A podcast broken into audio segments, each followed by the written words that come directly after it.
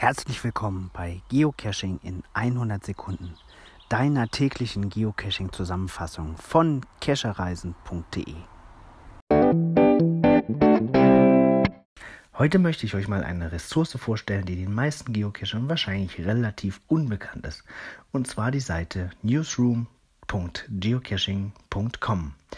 Das ist diese Woche aufgepoppt, weil Geocaching einen Facebook-Post gebracht hat über Geocaching Edu. Das kommt von Education und ist quasi eine Sammlung an hm, Unterrichtsmaterial, Broschüren, ähm, Postern, Videosammlung, wie Geocaching in Unterrichtszusammenhängen und Bildung eingesetzt werden kann. Finde ich ganz spannend, ist eine gute Aufbereitung. Ähm, viele gute Ansätze dabei, leider bisher weitestgehend in Englisch verfügbar, aber ähm, ist auf jeden Fall ja, ein Denkansatz, sage ich mal.